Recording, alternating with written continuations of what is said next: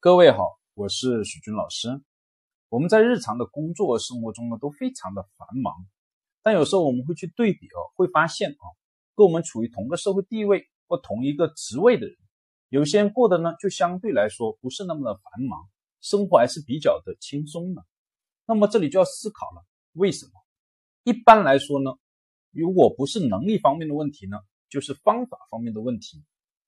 所以今天来谈一个呢和时间管理的方法有关的话题，讲一个方法。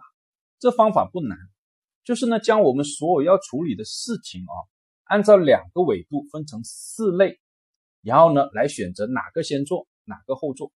第一个维度叫紧急程度，分为高低；第二个维度呢重要程度分为高低。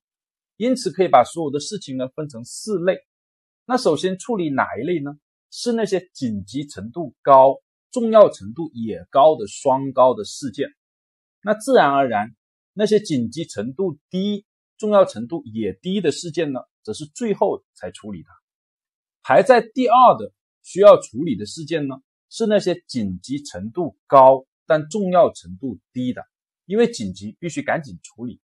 那排在第三呢，要处理的事件呢，是那些呢重要程度高。但紧急程度呢低的很重要，但是不紧急，我们可以稍微放晚一点来做。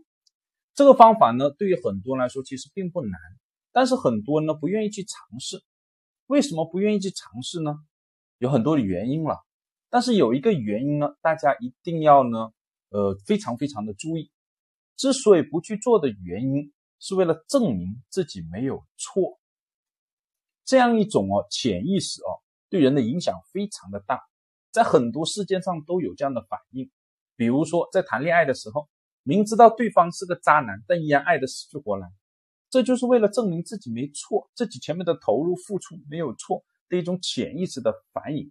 徐老师呢提醒一下。好，关于这个时间管理的方法呢，就讲到这，谢谢大家。